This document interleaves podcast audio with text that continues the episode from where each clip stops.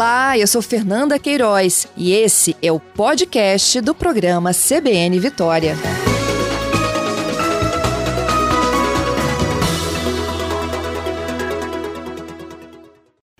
Nunca foi às compras saiu meio que frustrada da loja por não achar uma roupa que é adequada ao seu corpo. Esta é uma reclamação que é muito recorrente, principalmente com as mulheres brasileiras.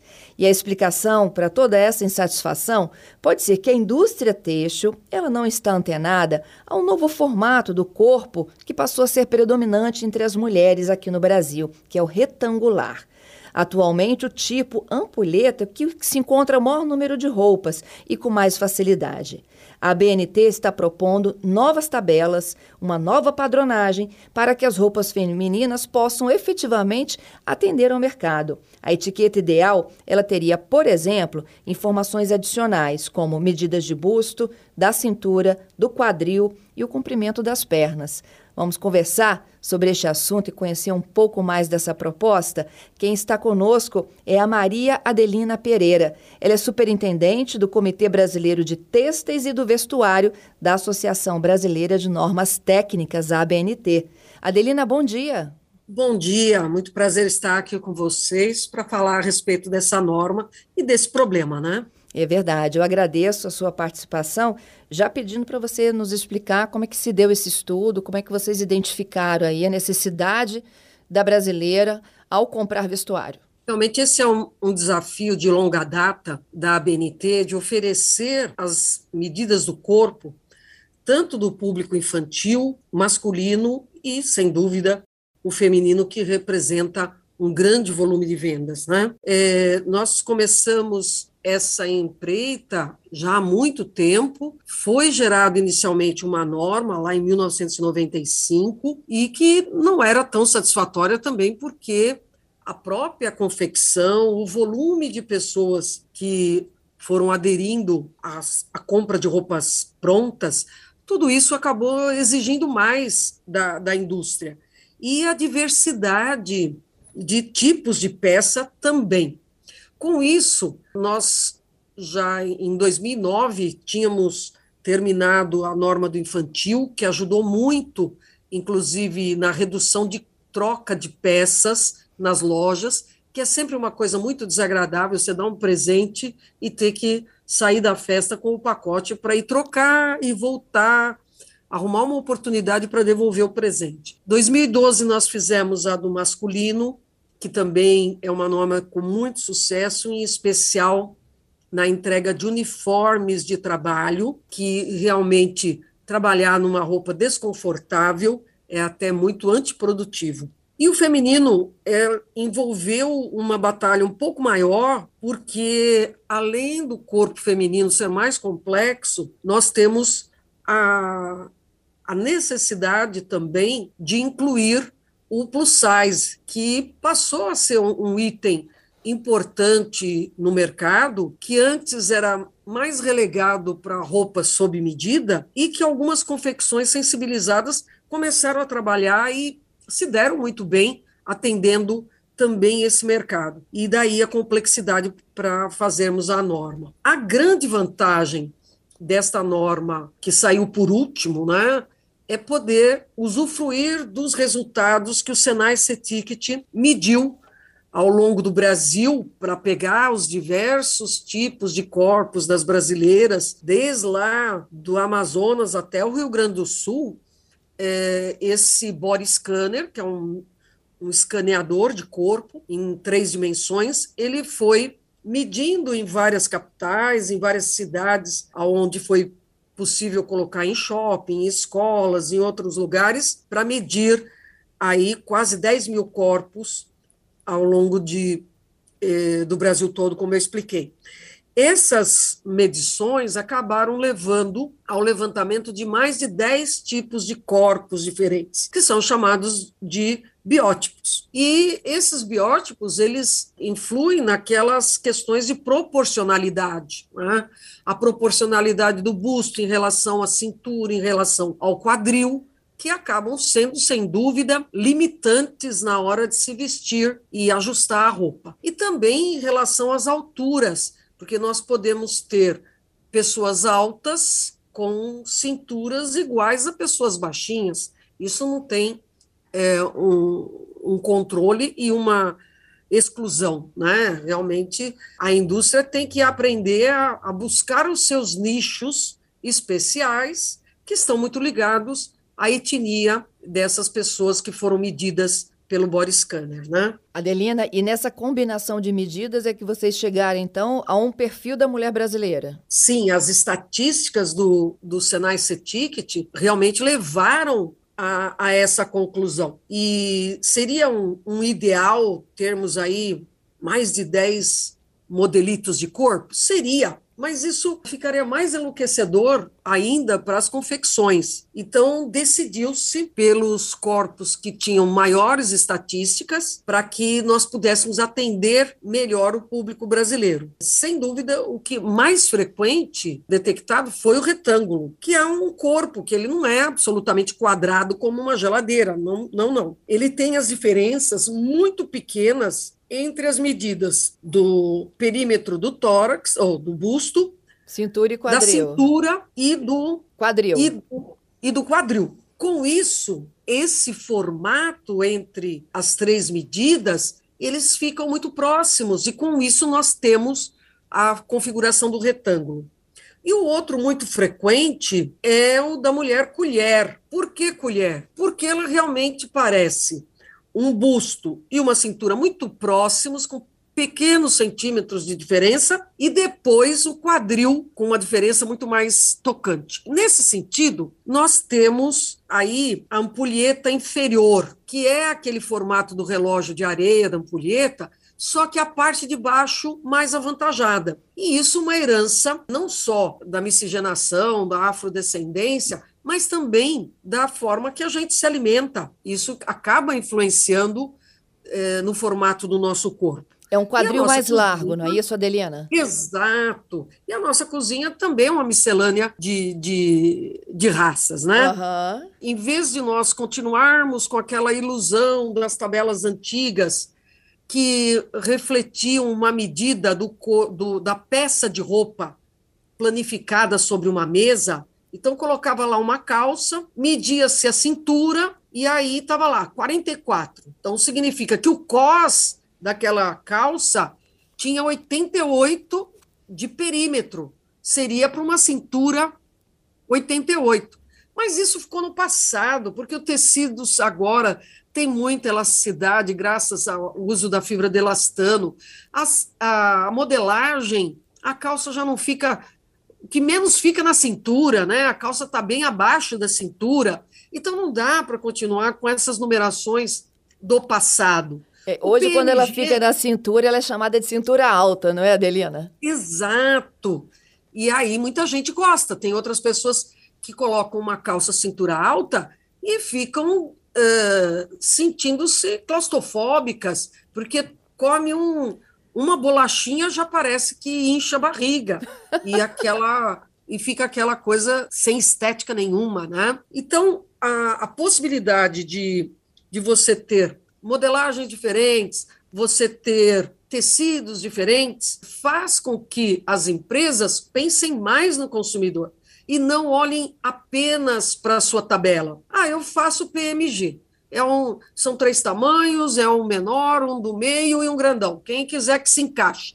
Não é isso mais. As empresas precisam entender o corpo da sua consumidora para vender melhor, porque a concorrência é grande. E entender o corpo da consumidora é falar: olha, esse projeto, essa modelagem que eu desenvolvi serve para alguém que tem um quadril de tanto. É uma calça, serve para alguém que tem quadril tanto e um comprimento de perna de tanto porque isso vai facilitar a consumidora não só nas vendas virtuais, no e-commerce, mas também nas presenciais. Não vai com um monte de peças para dentro do provador e para ficar indignada que nada lhe serve, né? Uhum. Quem nunca passou por isso?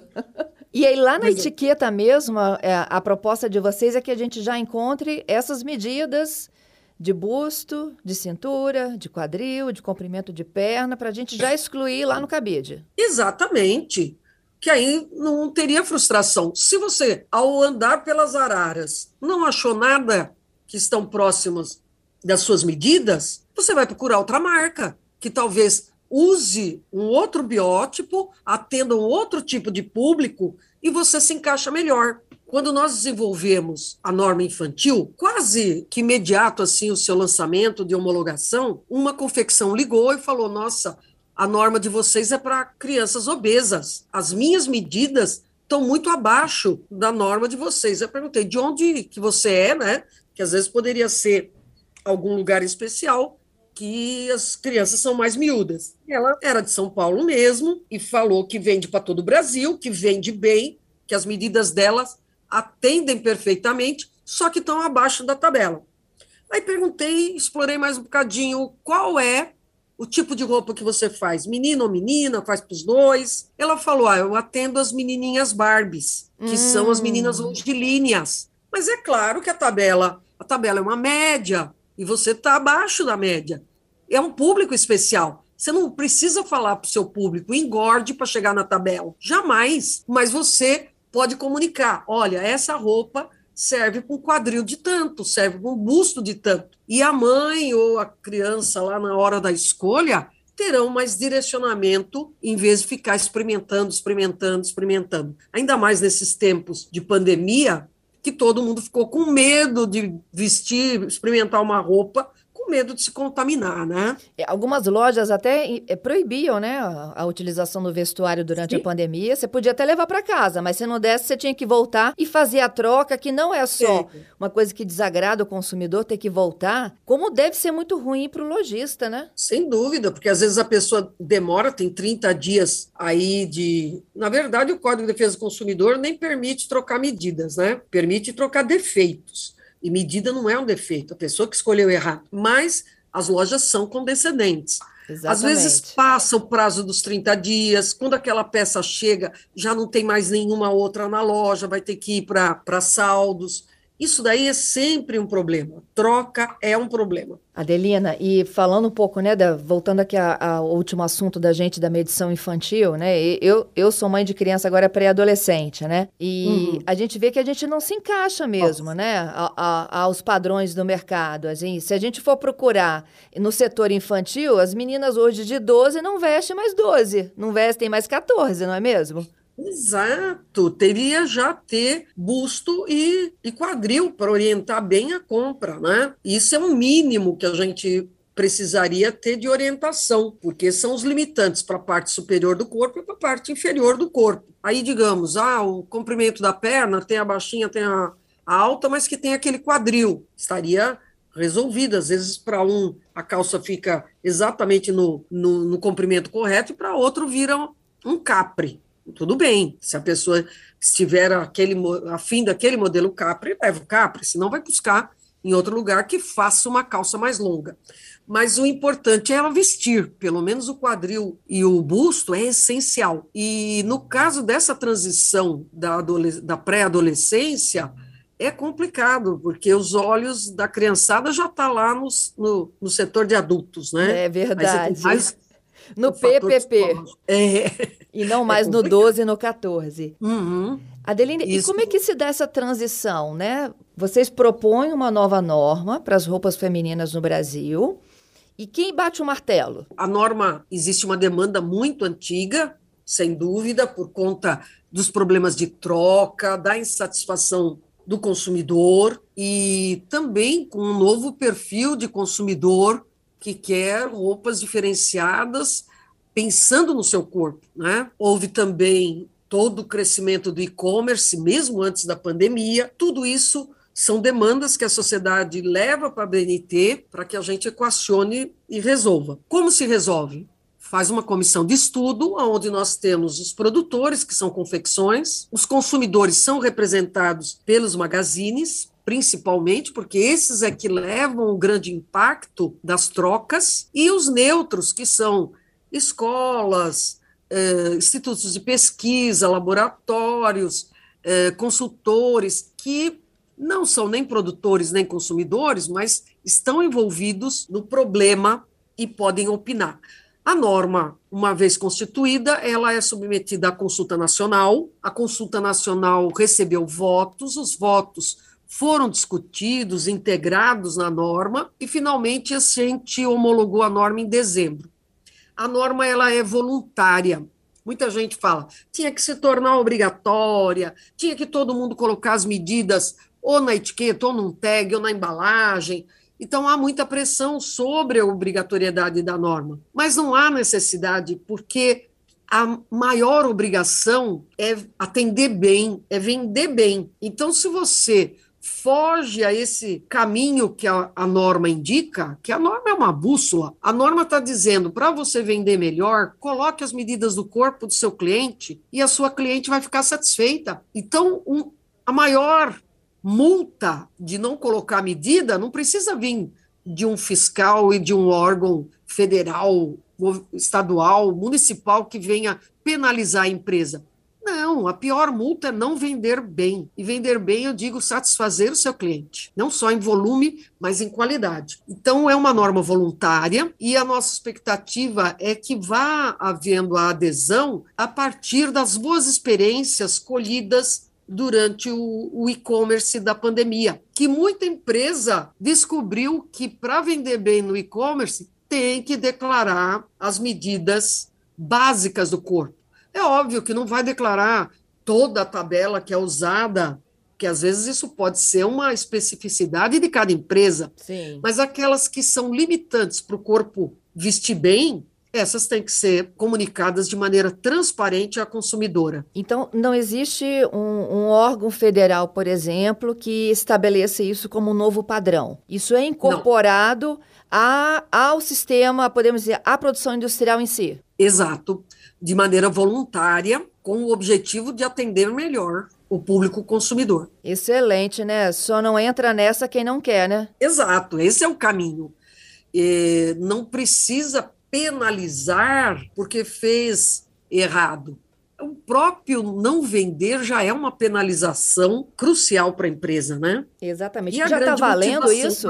Está valendo. Desde dezembro ela foi homologada. Que legal. Eu vou passar a reparar, sabia? Isso pode ver que no e-commerce muitas e muitas marcas solicitam e até fornecem uma fita métrica para o consumidor imprimir, que às vezes nas casas não tem fita métrica, tem trena. E o pior, tem gente que mede o corpo com trena. Sabe aquela trena metálica de medir parede? Sei. Tem gente que tenta tirar a medida do corpo com aquilo e não é o, me o melhor, né? Instrumento. Tem que ser algo muito flexível. Excelente. Adelina, adorei nossa conversa. Como que é feito esse Bom. estudo? 10 mil pessoas envolvidas em todo o Brasil. E qual o novo perfil né, de corpo da mulher brasileira? Exato. Esse é o melhor resumo uh, desse trabalho é o que você elencou agora, sem dúvida. Queria te agradecer pela participação conosco, hein? A BNT que agradece imensamente, porque, sem dúvida, de nada vale a norma se ela ficar trancadinha dentro da BNT.